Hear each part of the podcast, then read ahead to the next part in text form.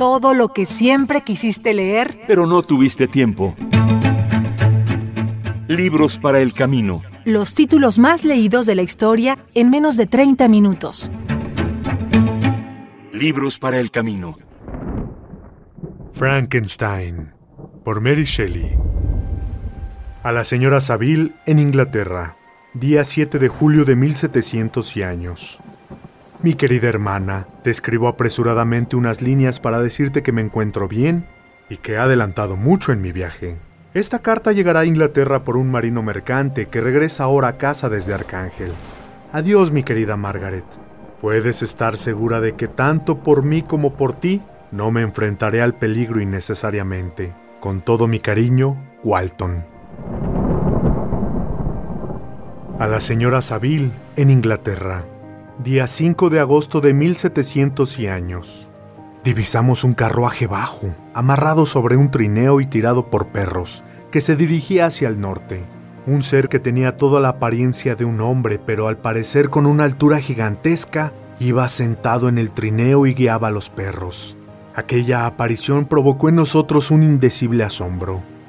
Por la mañana, tan pronto como hubo luz, subí a cubierta y me encontré con que toda la tripulación se había arremolinado en un extremo del barco, hablando al parecer con alguien que estaba sobre el hielo. Sobre un gran témpano había un trineo, como el otro que habíamos visto antes, que se había acercado a nosotros durante la noche. Solo quedaba un perro vivo, pero había un humano allí. Los marineros estaban intentando convencerle de que subiera al barco. Este no era como parecía ser el otro, un habitante salvaje de alguna isla ignota, sino un europeo. Antes de que suba al barco, ¿tendría usted la amabilidad de decirme a dónde se dirige? ¿Puedes imaginarte mi asombro al escuchar que se me hacía una pregunta semejante? Contesté que formábamos parte de una expedición hacia el Polo Norte. Tras oír mi respuesta, pareció tranquilizarse y consintió subir a bordo. Nunca había conocido a una persona tan interesante pero generalmente se muestra melancólico y desesperado, y a veces le rechinan los dientes, como si no pudiera soportar el peso de las desgracias que lo afligen. Busco a alguien que huye de mí. ¿Y el hombre al que persigue viaja también del mismo modo? Sí. Entonces, creo que lo hemos visto. El día anterior a rescatarle a usted vimos a unos perros tirando de un trineo por el hielo, esto llamó la atención del viajero desconocido e hizo muchas preguntas respecto a la ruta que había seguido aquel demonio. Así lo llamó. Seguramente he despertado su curiosidad. Me ha salvado usted de una situación muy difícil y peligrosa. Ha sido usted muy caritativo al devolverme a la vida. Poco después me preguntó si yo creía que el hielo al resquebrajarse podría haber acabado con el otro trineo. Le contesté que no podía responder con certeza alguna, porque el hielo no se había quebrado hasta cerca de medianoche, y el otro viajero podría haber alcanzado un lugar seguro antes, pero eso tampoco podría afirmarlo con certeza. A partir de ese momento, el desconocido pareció muy deseoso de subir a cubierta para intentar avistar el trineo que le había precedido. Usted busca conocimiento y sabiduría, como lo busqué yo. No sé si el relato de mis desgracias le resultará útil, sin embargo, si así lo quiere, escuche mi historia. Soy ginebrino por nacimiento y mi familia es de una de las más distinguidas de esa república. Cuando mi padre se convirtió en esposo y padre, descubrió que los deberes de su nueva situación le ocupaban tanto tiempo que tuvo que abandonar muchos de sus trabajos públicos y dedicarse a la educación de sus hijos. Yo era el mayor y estaba destinado a ser el sucesor en todos sus trabajos y obligaciones. Nadie en el mundo habrá tenido padres más cariñosos que los míos. Mi padre tenía una hermana que lo adoraba y que se había casado muy joven con un caballero italiano. Ella murió y pocos meses después mi padre recibió una carta de su cuñado que le comunicaba su intención de casarse con una dama italiana y le pedía a mi padre que se hiciera cargo de la pequeña Elizabeth, la única hija de su hermana fallecida. Mi padre no lo dudó. Elizabeth Lavenza se convirtió en mi compañera de juegos y cuando crecimos en mi amiga. Era tranquila y de buen carácter, pero divertida y juguetona como un bichito veraniego. Los acontecimientos que influyen decisivamente en nuestros destinos a menudo tienen su origen en sucesos triviales. La filosofía natural es el genio que ha ordenado mi destino. La riqueza era para mí un asunto menor. Pero qué fama alcanzaría mi descubrimiento si yo pudiera eliminar la enfermedad de la condición humana y conseguir que el hombre fuera invulnerable a cualquier cosa, excepto a una muerte violenta. Mi padre expresó su deseo de que yo asistiera a un curso sobre filosofía natural, a lo cual accedí encantado. Otra tarea recayó sobre mí cuando me convertí en maestro de mis hermanos. Ernest era cinco años más joven que yo y era mi principal alumno. William, el más joven de la familia, era aún muy niño y la criatura más bonita del mundo. Sus alegres ojos azules, los hoyuelos de sus mejillas y sus gestos alameros inspiraban el cariño más tierno. Cuando alcancé la edad de 17 años, mis padres decidieron que debería ir a estudiar a la Universidad de Ingolstadt. Después, mi madre enfermó. Las fiebres eran malignas y el gesto de quienes la atendían pronosticaba lo peor. En su lecho de muerte, la fortaleza y la bondad de aquella admirable mujer no la abandonaron. El día de mi partida me despedí de todos mis amigos, excepto de Clerval. No había modo de convencer a su padre para que se separara de su hijo, porque pretendía que se convirtiera en socio de sus negocios. A la mañana siguiente, muy temprano, partí. Las lágrimas anegaron la mirada de Elizabeth. Amaba a mis hermanos, a Elizabeth y a Clerval. Esos eran mis viejos rostros conocidos, y me creía absolutamente incapaz de soportar la compañía de extraños.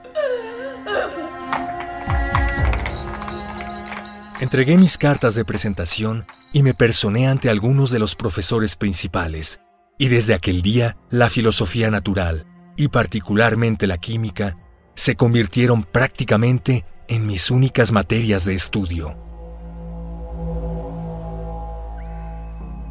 Durante mi educación, mi padre había tomado todo tipo de precauciones para evitar que mi mente se viera impresionada por terrores sobrenaturales así que no recuerdo haber temblado jamás ante cuentos supersticiosos o temer la aparición de un espíritu.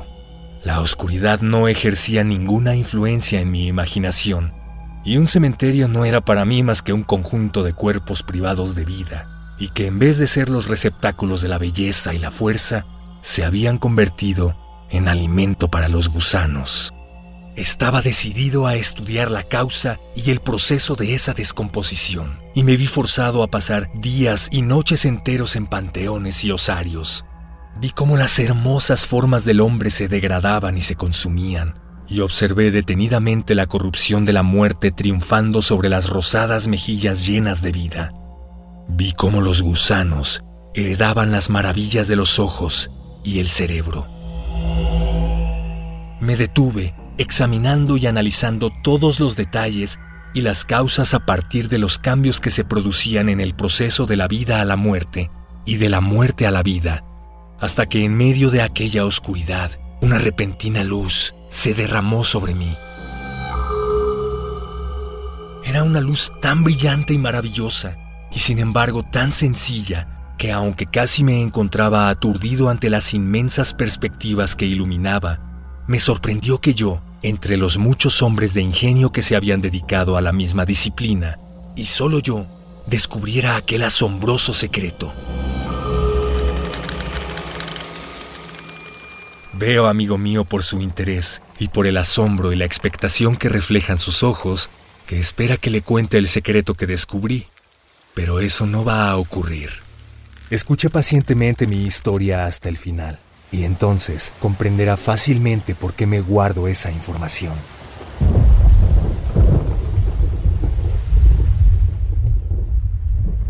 Una lluviosa noche de noviembre, conseguí por fin terminar mi hombre.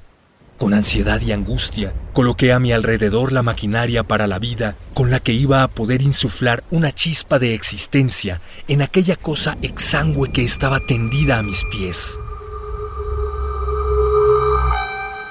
Era ya la una de la madrugada La lluvia tintineaba tristemente sobre los cristales de la ventana y la vela casi se había consumido cuando, al resplandor mortecino de la luz, pude ver cómo se abrían los ojos amarillentos y turbios de la criatura. Respiró pesadamente y sus miembros se agitaron en una convulsión. ¿Cómo puedo explicar mi tristeza ante aquel desastre? ¿O cómo describir aquel engendro al que con tantos sufrimientos y dedicación había conseguido dar forma? Sus miembros eran proporcionados y había seleccionado unos rasgos hermosos. Hermosos, Dios mío. Aquella piel amarilla apenas cubría el entramado de músculos y arterias que había debajo. Tenía el pelo negro, largo y grasiento, y sus dientes de una blancura perlada, pero esos detalles hermosos solo formaban un contraste más tétrico con sus ojos acuosos, que parecían casi del mismo color que las blanquecinas órbitas en las que se hundían. Con el rostro apergaminado y aquellos labios negros y agrietados. Me desperté sobresaltado y horrorizado. Un sudor frío cubría mi frente. Los dientes me castañeaban y tenía convulsiones en los brazos y las piernas. Y entonces, a la pálida y amarillenta luz de la luna, que se abría paso entre los postigos de la ventana, descubrí al engendro, aquel monstruo miserable que yo había creado. Apartó las cortinas de mi cama y sus ojos, si es que pueden llamarse ojos, se clavaron en mí. Abrió la mandíbula y susurró algunos sonidos incomprensibles al tiempo que una mueca arrugó sus mejillas. Puede que dijera algo, pero yo no lo oí. Alargó una mano para detenerme, pero yo conseguí escapar y corrí las escaleras abajo.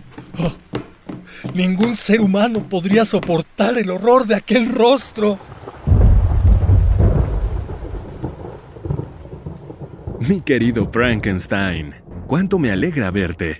Qué suerte que estuvieras aquí en el preciso momento de mi llegada. Nada podía ser mejor que el placer de volver a ver a Clerval. Su presencia me recordaba a mi padre, a Elizabeth, y todas aquellas escenas hogareñas tan gratas a mi memoria. Le di un fuerte apretón de manos y al menos durante un momento olvidé mi horror y mi desgracia. Durante algún tiempo Clerval estuvo hablándome de nuestros amigos comunes y de la suerte que había tenido porque le habían permitido venir a Ingolstadt. ¿Y mi padre? ¿Y mis hermanos? ¿Y Elizabeth? Muy bien y muy felices. Solo un poco inquietos porque apenas han tenido noticias tuyas. Y por cierto, creo que tengo que regañarte en su nombre. Pero, mi querido Frankenstein, no me había fijado en el mal aspecto que tienes. Estás tan delgado y tan pálido. Parece como si hubieras estado muchas noches en vela. Abrí la puerta de un golpe, pero no había nadie. Avancé temerosamente. La sala estaba vacía y mi dormitorio también estaba libre de aquel espantoso huésped. Apenas podía creer que hubiera tenido tanta suerte.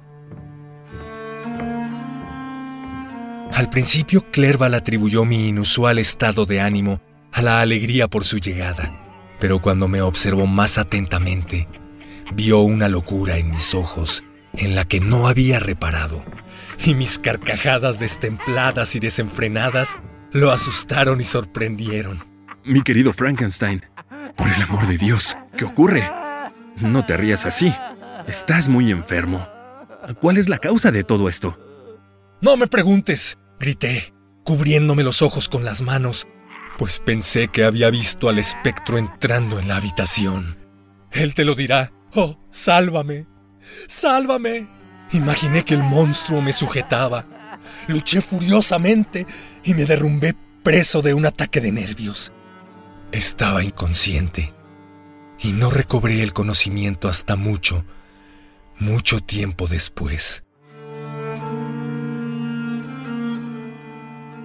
Henry le había ahorrado el sufrimiento a mi familia, ocultándoles la verdadera dimensión de mi enfermedad. Encontré la siguiente carta de mi padre. Ginebra, 2 de junio de 1700 y años. Querido Víctor, probablemente has esperado impaciente una carta en la que fijar el día de tu regreso. ¿Cuál sería tu sorpresa, hijo mío, cuando esperaras una bienvenida alegre y feliz y te encontraras, por el contrario, lágrimas y desconsuelo? ¿Y cómo puedo, Víctor, contarte nuestra desgracia? Quisiera prepararte para la dolorosa noticia, pero sé que es imposible. William ha muerto. Ha sido asesinado. Alrededor de las siete de la mañana, descubrí a mi pequeño tendido en la hierba, lívido e inmóvil. La marca de los dedos de su asesino estaba aún en su cuello. Lo llevamos a casa y la angustia visible en mi rostro le reveló el secreto a Elizabeth, quien solo quería ver el cadáver. Vuelve, querido Víctor. Solo tú puedes consolar a Elizabeth. Ay, Víctor. Entra en esta casa de luto, hijo querido, pero con dulzura y afecto para aquellos que te aman, y no con odio hacia tus enemigos. Tu desdichado padre que te quiere, Alphonse Frankenstein. Mientras iba observando la tormenta, tan hermosa y sin embargo tan aterradora, continué caminando con paso apresurado. Aquella noble batalla en los cielos elevaba mi espíritu. Cerré los puños y exclamé a gritos, William, mi querido ángel, este es tu funeral, esta es tu elegía. Cuando pronuncié esas palabras, entreví en la oscuridad una figura que se ocultó tras un grupo de árboles que había cerca. Permanecí observando fijamente, intentando divisar algo. Era el engendro, el repulsivo demonio al que yo había dado vida. ¿Qué hacía allí? ¿Podría ser él el asesino de mi hermano? Justin Moritz. Pobre, pobre muchacha. Así que la han acusado a ella. Pero es una equivocación. Todo el mundo tiene que darse cuenta de eso. Nadie puede creerlo. Están equivocados. Justin es inocente. Elizabeth ahora era una mujer, tanto en la estatura como en la expresión de su rostro, que me pareció absolutamente adorable. Me saludó con todo el cariño. Tu llegada me llena de esperanza. Quizá descubras algún medio de demostrar la inocencia de mi pobre Justin. Oh Dios, si la condenan, no volveré a saber qué es la alegría jamás. Pero no la condenarán. Estoy segura de que no la condenarán y volveré a ser feliz de nuevo, a pesar de la triste muerte de mi pequeño William. Se emitieron los votos, todos eran negros, y Justin fue condenada. Justin murió, descansó y yo estaba vivo. La sangre corría libremente por mis venas, pero un peso de desesperación y remordimiento me aplastaba el corazón y nada podía aliviar ese dolor. Muchas veces estuve tentado de arrojarme al lago callado y en calma, para que las aguas me engulleran a mí y a mis calamidades para siempre. Yo era, no físicamente, pero sí efectivamente, el verdadero asesino. Tuve miedo. Una niebla veló mis ojos y sentí que la debilidad se apoderaba de mí. El viento gélido de las montañas rápidamente me reanimó. Me di cuenta, a medida que aquella figura se acercaba más y más, visión espantosa y aborrecida, de que era el engendro que yo había creado. Temblé de rabia y de horror. ¡Demonio! ¿Te atreves a acercarte a mí? Apártate, alimaña miserable. Ojalá pudiera, con la destrucción de tu miserable existencia, devolverles la vida a aquellas criaturas a las que asesinaste diabólicamente. Esperaba este recibimiento. Todos odian a los desgraciados. ¿Cuánto me odiarán a mí, que soy el más desdichado de todos los seres vivos? Pero tú, mi creador, me odias y me rechazas a tu criatura, a quien estás ligado por lazos que solo se desatarán con la muerte de uno de los dos. Me quieres matar. ¿Cómo te atreves a jugar así con la vida? Cumple con tu deber y yo cumpliré contigo y con el resto de la humanidad. Si aceptas mis condiciones, te dejaré en paz. A ellos y a ti. Pero si te niegas, alimentaré las fauces de la muerte hasta que se sacie con tus seres más queridos. Mi furia estaba desatada. Salté sobre él impelido por todos los sentimientos que pueden armar a un ser contra la existencia de otro. Él me esquivó fácilmente. Cálmate. Escúchame antes de que descargues tu odio sobre mi desventurada cabeza. ¿Acaso no he sufrido lo suficiente que aún deseas aumentar mi desdicha? Amo la vida, aunque solo sea para mí una sucesión de angustias, y defenderé la mía. Recuerda que me hiciste más poderoso que tú mismo. Soy más alto que tú, mis miembros más ágiles.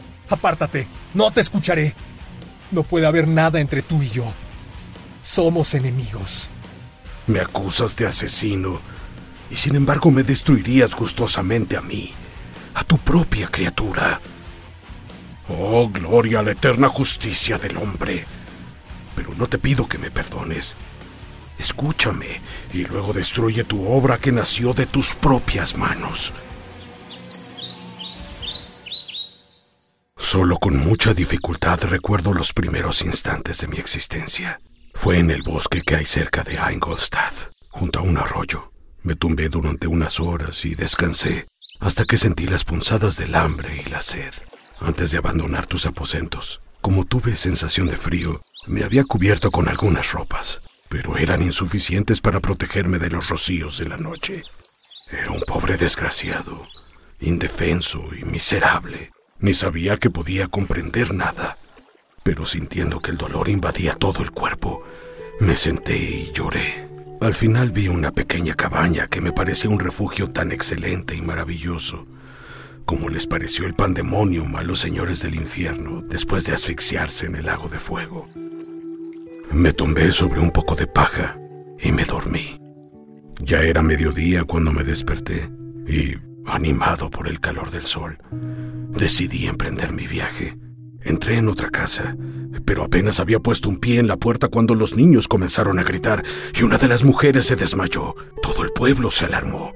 Algunos huyeron, otros me atacaron, hasta que gravemente magullado por las piedras y otras muchas clases de armas arrojadizas, pude escapar a campo abierto y, aterrorizado, me escondí en un pequeño cobertizo, completamente vacío y de aspecto miserable, comparado con los palacios que había visto en la aldea.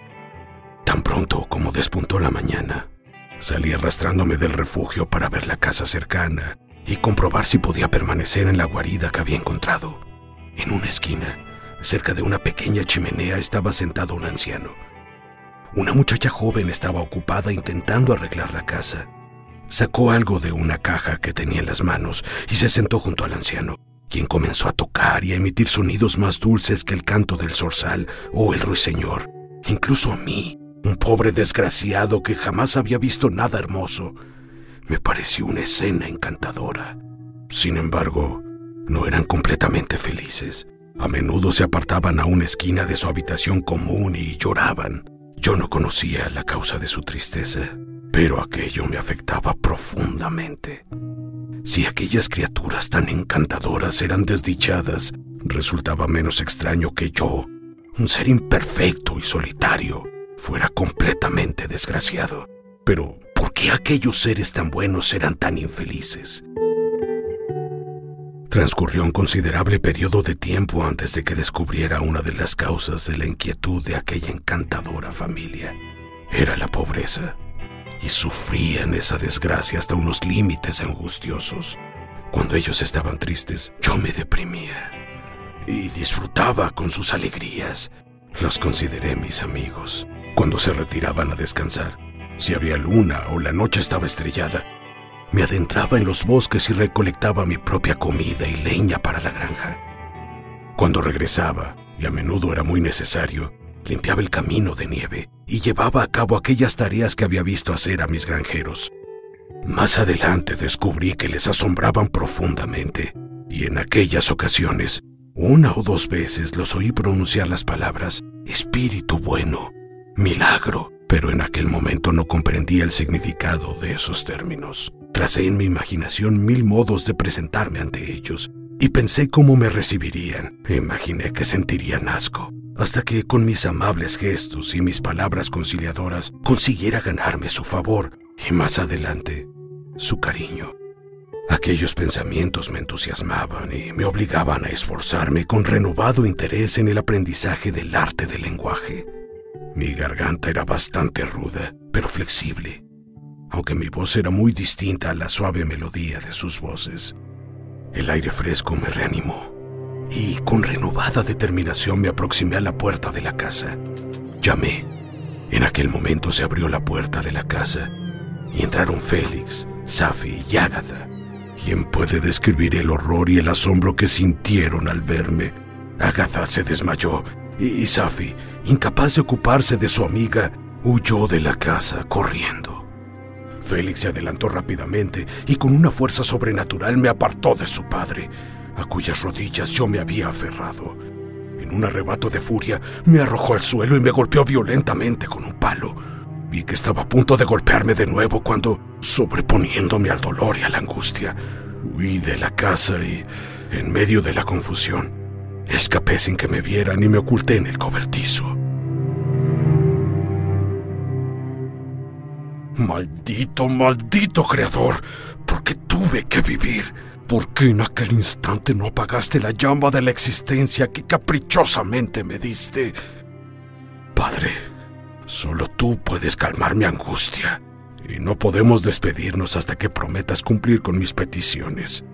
Estoy solo y soy muy desgraciado. Nadie querrá estar conmigo, pero una mujer tan deforme y horrible como yo no me rechazaría. Ese es el ser que debes crear para mí. Debes crear una compañera para mí, una mujer con la que pueda vivir, que me comprenda y a la que yo pueda comprender para poder existir.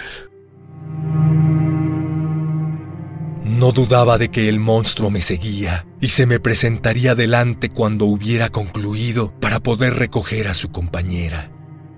Cuando lo miré, su rostro pareció expresar la más inconcebible maldad y traición. El monstruo me vio destruir la criatura en la cual había fundado la felicidad de su futura existencia y con un alarido de diabólica desesperación y venganza se alejó. Oí el sonido de unas pisadas en el pasillo. La puerta se abrió y el engendro al que tanto temía apareció. Cerrando la puerta, se aproximó a mí y dijo con una voz ahogada, Has destruido la obra que comenzaste. ¿Qué es lo que pretendes? ¿Te atreves a romper tu promesa? Apártate de mí. Rompo mi promesa. Nunca crearé otro ser como tú, igual de deforme e igual de criminal. ¡Esclavo! Yo intenté razonar contigo una vez, pero has demostrado ser indigno de mi condescendencia. Recuerda que yo tengo el poder. Tú crees que eres miserable, pero yo puedo hacerte tan desgraciado que incluso la luz del día podría resultarte odiosa. Tú eres mi creador, pero yo soy tu dueño. ¡Obedéceme!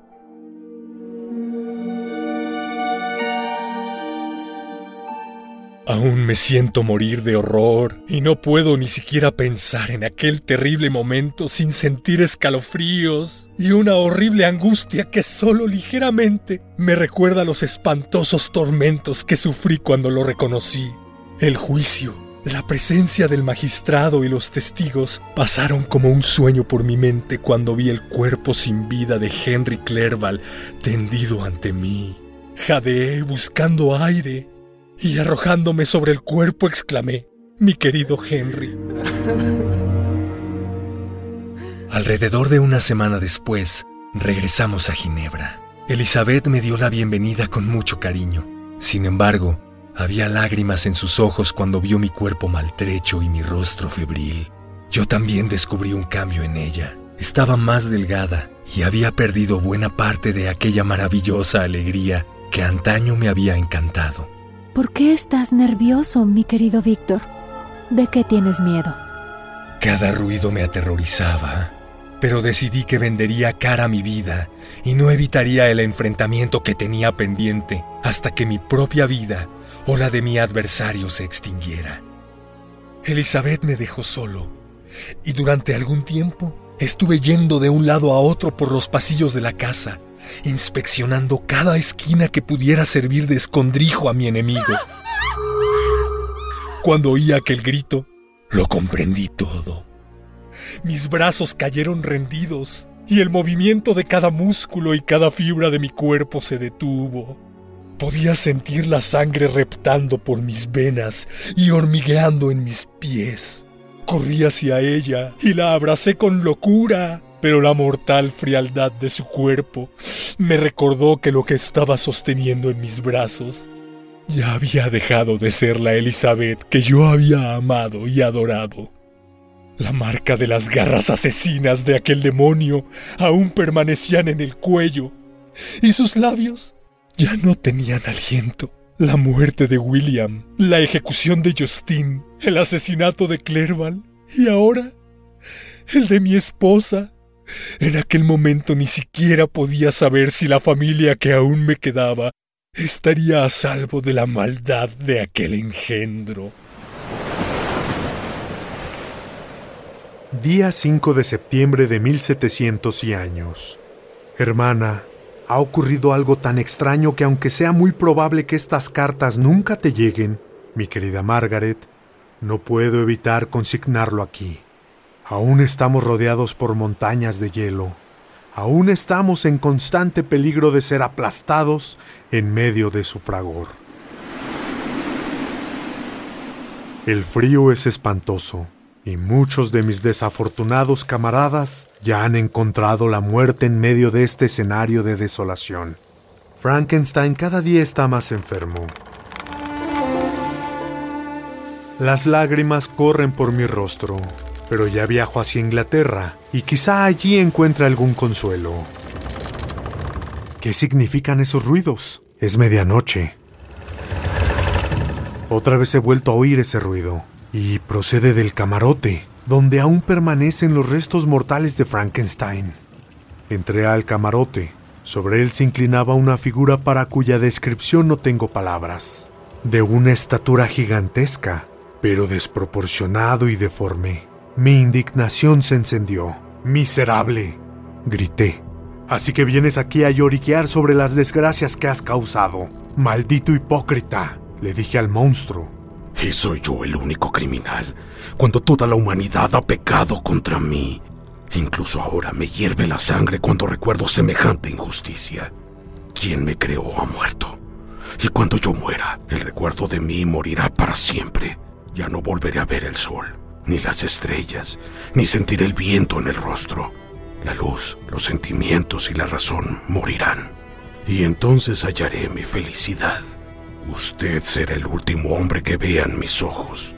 Y adiós, Frankenstein. Los remordimientos son la amarga punzada que atormenta mis heridas y me tortura hasta la locura.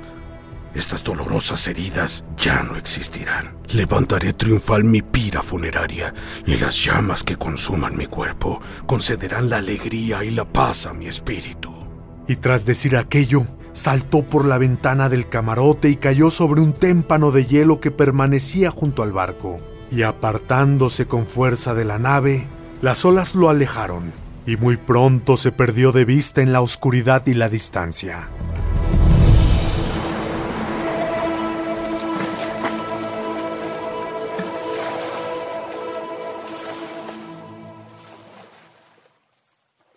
Esto fue una producción original de Himalaya. Acompaña tus trayectos con todos los libros que siempre quisiste leer. Descubre más títulos de libros para el camino en la app. Libros para el camino